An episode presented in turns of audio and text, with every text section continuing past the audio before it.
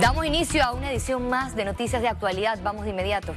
Este lunes se registraron manifestaciones y marchas en la provincia de Chiriquí y en la ciudad capital, liderizadas por gremios de docentes.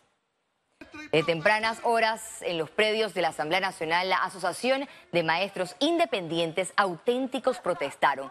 Exigen al gobierno acciones para frenar el alto costo de la vida y el constante incremento de los combustibles.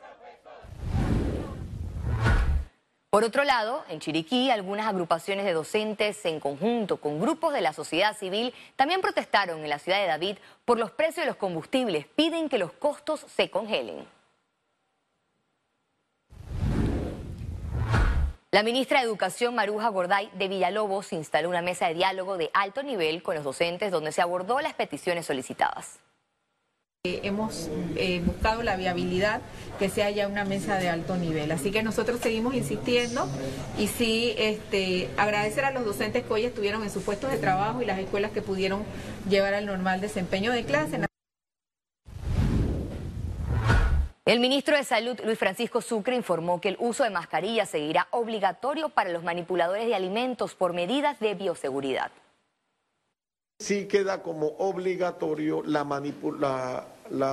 el uso de la mascarilla para todos los manipuladores de alimentos, ya que son los que preparan los alimentos y lógicamente durante la preparación de los alimentos por lo general eh, se habla, por lo cual se emiten aerosoles.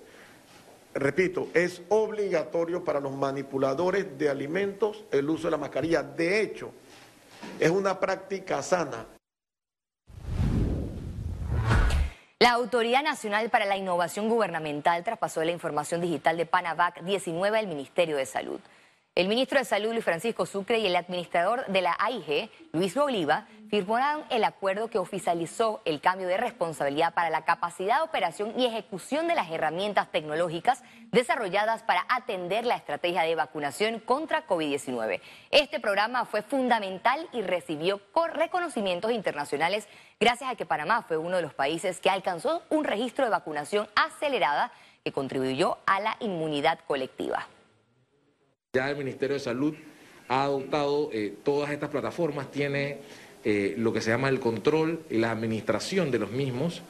Eh, todos los datos ahora van a ser administrados y gestionados por el Ministerio de Salud, permitiendo de que le puedan dar soporte, que le puedan dar el seguimiento a estas plataformas para que no queden aquí y puedan seguir evolucionando. El Ministerio de Salud postergó la contratación de médicos internos por contención del gasto público. Según el MINSA, la medida fue notificada con anticipación a la Comisión de Docencia de Médicos Internos y Residentes, debido a que el gobierno se centrará en atender las necesidades ocasionadas por el alza del combustible en el transporte público y selectivo. La medida afecta a 30 médicos que esperaban ingresar al sistema de salud a partir del primero de julio.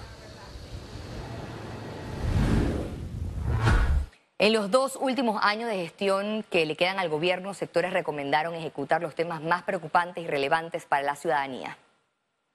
Del gobierno tras el informe a la Nación del presidente Laurentino Cortizo, la Cámara de Comercio pidió ampliar el diálogo encaminado a mejorar el sistema educativo luego de un cierre crítico de dos años sin clases presenciales. Los niños han sufrido mucho esta situación, o sea que realmente debemos hacer todos los esfuerzos necesarios por tratar de evitar que se vuelvan a suspender las clases. El gremio empresarial ve positivo la disminución de la tasa de desempleo a 9.9%.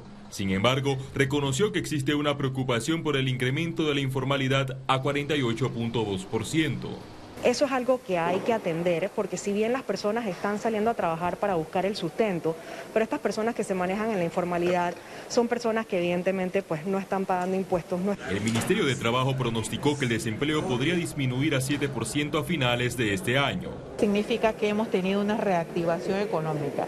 Esta reactivación económica se tiene que ver desde la óptica de que hemos pasado los países, todos los países, el mundo pasó una pandemia. Debido al alto costo de la vida, el diputado Luis Ernesto Carles hizo un llamado al gobierno para aplicar temporalmente el congelamiento del precio del combustible para toda la población.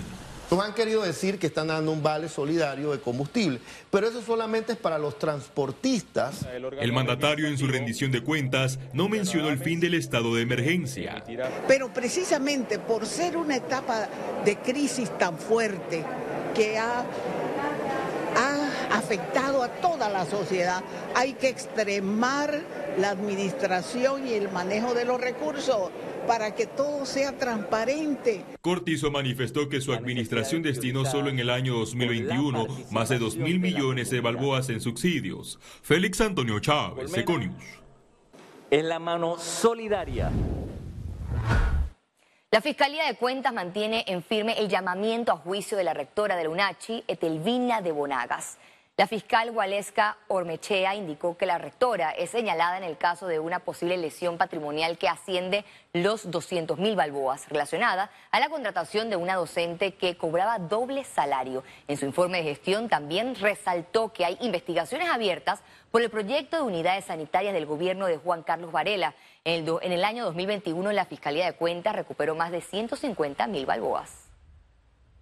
Estamos a la espera de la calificación del mérito por parte del tribunal, eh, pues es un tribunal colegiado que amerita eh, el estudio eh, y en, cualquier momento debe salir esa resolución que será comunicada obviamente pues a la comunidad porque realmente la, la, rectora por un lado por ser responsable solidaria desde el punto de vista de la fiscalía sin embargo, también hay una docente vinculada que es realmente pues la que estaba eh, haciendo el cobro del doble salario.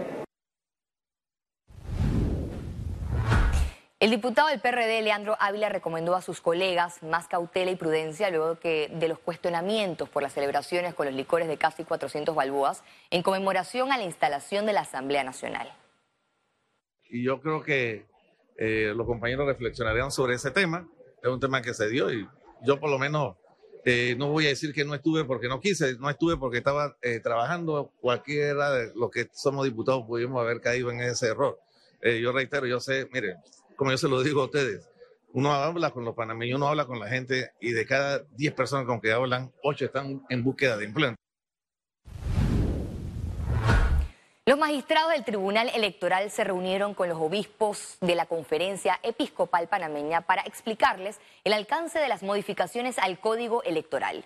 Durante el encuentro, los obispos recibieron información sobre el contenido de la legislación electoral fundamentada en los principios de transparencia, rendición de cuentas, equidad y justicia, además de la reglamentación de las precandidaturas a cargos de elección popular y por la libre postulación. Este lunes se realizó la audiencia preliminar por el caso New Business, luego de suspenderse en algunas ocasiones. El Ministerio Público pidió un llamamiento a juicio para 16 personas y sobreseguimiento para 10 en caso New Business. Esto es un tema procesal, por eso decía que indistintamente de quien yo representaba hice mi requerimiento, porque lo que indica un efecto evolutivo, esto un poco eh, solamente es procesal, que no debe continuarse en el proceso en relación al acto que ha sido objeto de impugnación. Si el acto, esta es la continuación de uno que está suspendido, este acto evidentemente está al margen de la ley porque viola el debido proceso. Director del IDAN, Juan Antonio Ducret, asegura que el 80% de la población no tiene problemas de falta de agua el 80% del, del, país no tiene problema, pero cuando yo atiendo 3 millones de personas, eh, que un 20% tenga problemas es mucha gente y ahí tenemos un atraso, se están construyendo las infraestructuras. Sin embargo, como te digo, todo el plan que teníamos de 36 meses, 28 de pandemia, eso ha atrasado las cosas, sin embargo se han retomado, mira, te cuento, las potabilizadoras agua, Gamboa, Sabanitas están reactivadas, se están buscando alternativas. Economía. La empresa de transmisión eléctrica invirtió 150 millones de dólares en el plan de expansión del sistema interconectado nacional. ETESA busca brindar un servicio de transmisión de energía eléctrica de alta tensión, continuo, seguro y confiable. 18 nuevos proyectos entraron en operación por la expansión del sistema interconectado de transmisión eléctrica en los últimos tres años. La Administración de Mercados Nacionales de la cadena de frío se reunieron con los transportistas de carga para dar seguimiento a los acuerdos establecidos. En la reunión ambas partes dialogaron sobre la creación de un foro entre arrendatarios de merca y transportistas de carga agrícola para revisar las condiciones del servicio de transporte. La Corporación Interamericana de Inversiones, en colaboración con el Gobierno Nacional, garantizarán préstamos al sector turístico por hasta 300 millones de dólares. Los préstamos para el sector turismo serán atendidos individualmente por cada institución financiera participante. La iniciativa está alineada con el Plan Maestro de Turismo Sostenible 2020-2025.